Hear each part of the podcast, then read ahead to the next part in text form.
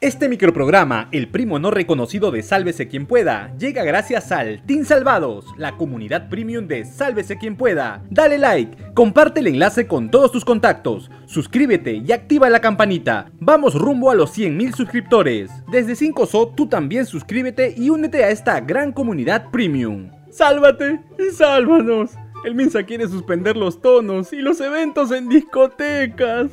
Ya pues, no la cagues. Amigos, hoy es 12 de julio y lamentablemente tenemos que seguir trabajando, pero sin sol, sin playa y sin sombrero. Ni piña colada nos han dado. No tenemos la suerte de mi tío Nano que fue blindado por la Comisión de Ética. Hasta Chabelita votó por salvarlo. ¡Qué raro! Y hasta los niños de Acción Popular, povechitos. Cuatro se salvaron y dos sí castigados sin recreo. Ahora sí, aquí empieza el micronoticiero más irreverente del YouTube Perú. Diego, a trabajar, mano, que a nosotros nadie nos blinda. La lobista Karelín López denunció que le dejaron balas, pólvora y una carta con un mensaje de muerte en su propia casa. Su abogado, César Nakazaki, publicó fotografías de todo lo que se encontró en la puerta posterior de la casa de Karelín, ex organizadora de tonos infantiles en Palacio de Gobierno. Los agentes, que supuestamente tienen que cuidarla, hallaron el sobre junto a un mensaje. Tú y tus amigos periodistas, guarda, desataron todo. Ahora no podrás salvarte, solo te espera morir. Entre otras frases que no merecen ser reproducidas.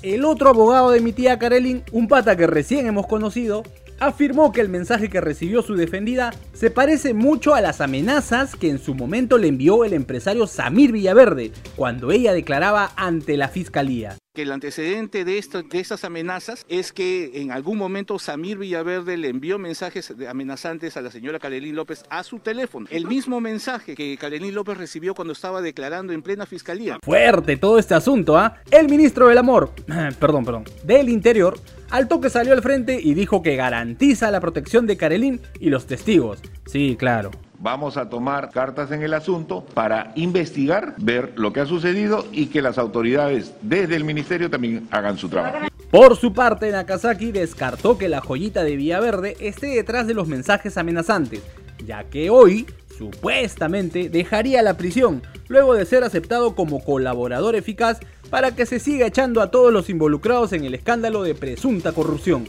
El ministro Chero, guarda, habló sobre el caso de Villaverde y aseguró que desde el gobierno respetarán la decisión que tome el Poder Judicial.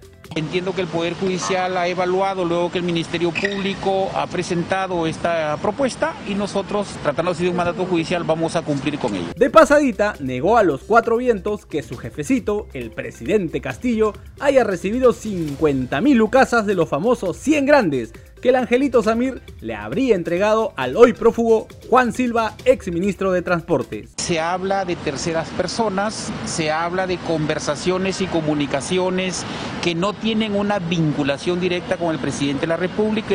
Ahora solo queda esperar que Samir Villaverde compruebe todo lo que ha soltado, si no, de nuevo de regreso al bote sin cobrar 200 de Go.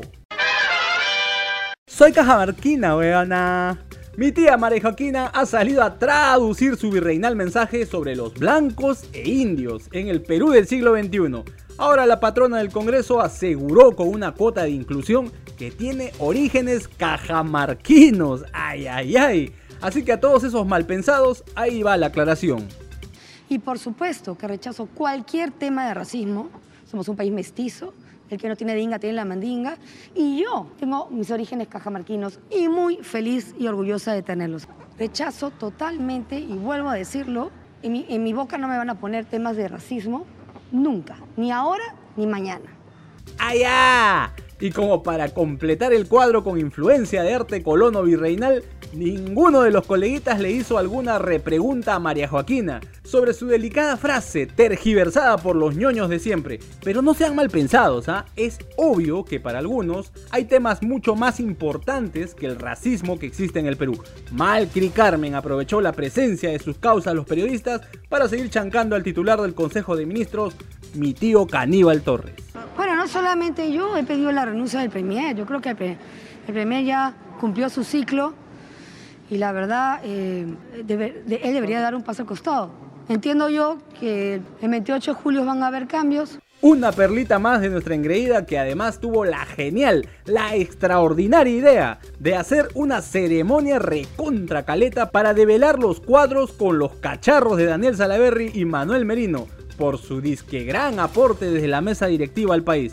Por favor, 80% de desaprobación y le siguen desinflando a la única llanta que le queda. Parece que la señora Alba no recuerda que el usurpador Merino y su ambición por el poder desataron las marchas y protestas más multitudinarias a nivel nacional de los últimos años. Duró solo seis días en Palacio y tuvo que renunciar tras la violenta represión policial que causó la muerte de Inti Sotelo y Brian Pintado. Todo mal, todo mal, todo mal. Ah, por cierto, hoy se retoma el debate de la bicameralidad y estamos seguros que se vienen momentos históricos para el país. De algo tenemos que reírnos, ¿no?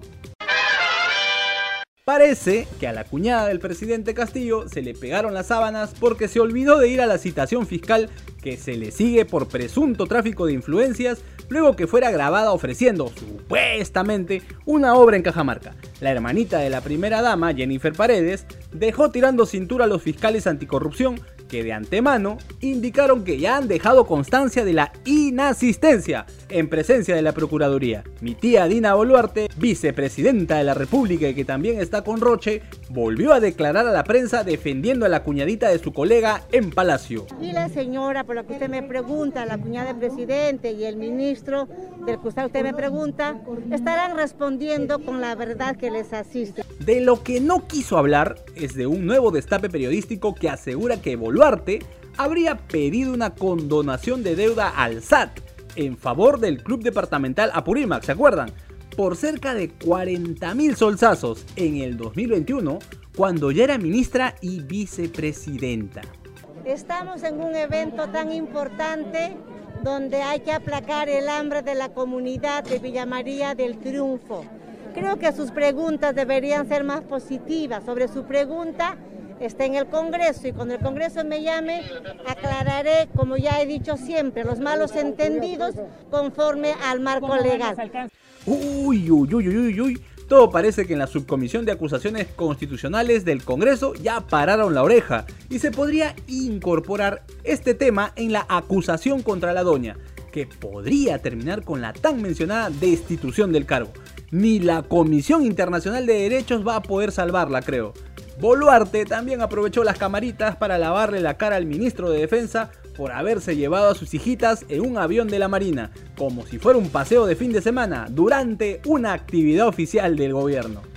La fiscalía no se demoró nada nadita y ya dispuso una investigación preliminar contra José Gavidia por el presunto delito de peculado de uso, o sea, gorrear una aeronave oficial para temas personales. Aunque mi tío salió a parchar a todos con varios tweets en los que asegura que todos los gastos salieron de su bolsillo por si acasito y que envió una solicitud para llevarlas en el vuelo, pero nada de eso sirvió para que los fiscales realizaran diligencias en la sede del Ministerio de Defensa. Ahora vamos a un corte comercial y ya regresamos.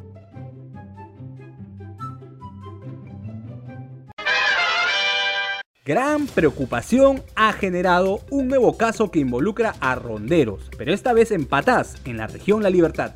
Sucede que se les acusa de haber golpeado a cuatro mujeres que son acusadas de brujería, Dios mío. Las víctimas incluso fueron colgadas de los pies y azotadas, a la miércoles, como la mismísima Inquisición, que no tiene nada de santa obviamente.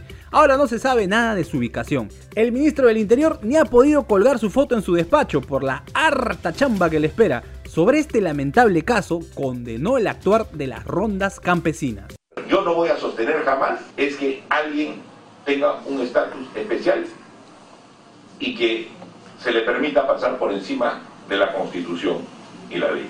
El presidente de la Central Única Nacional de las Rondas en el país de arranque dijo que esos ronderos tendrán que asumir su responsabilidad por haber cometido una tortura lo cual calificó de repudiable como debe ser. Nosotros deslindamos categóricamente lo que han hecho, lo reconocemos que ya es aquí un problema serio que tendrán que afrontar las personas que han cometido. El Ministerio de la Mujer y la Defensoría han pedido la inmediata liberación de las mujeres acusadas de brujería, imagínense. En tanto, se conoció que los ronderos han condicionado la libertad a cambio que retiren la denuncia en su contra por secuestro. Encima, esto recon... Y a todo esto, el presidente, ¿qué opinará al respecto? Ahora vamos con el megamix de noticias.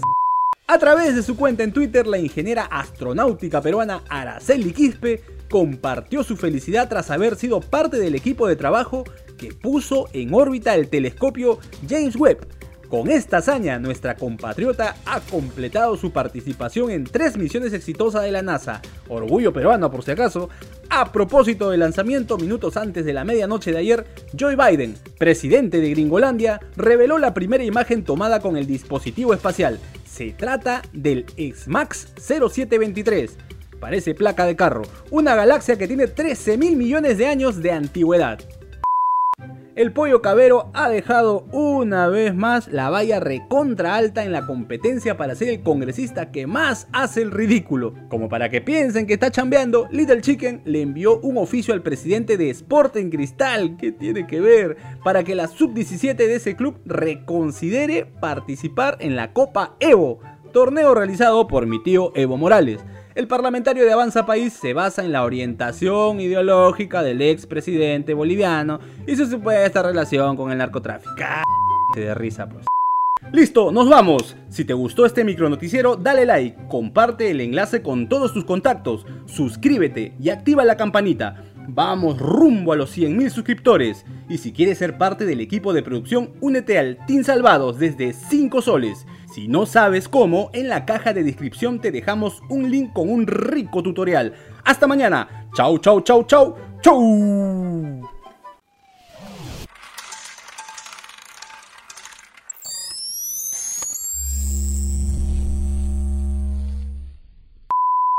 Ah, ahora resulta que me extrañas. Suscríbete, pe. ¿Quieres que vuelva?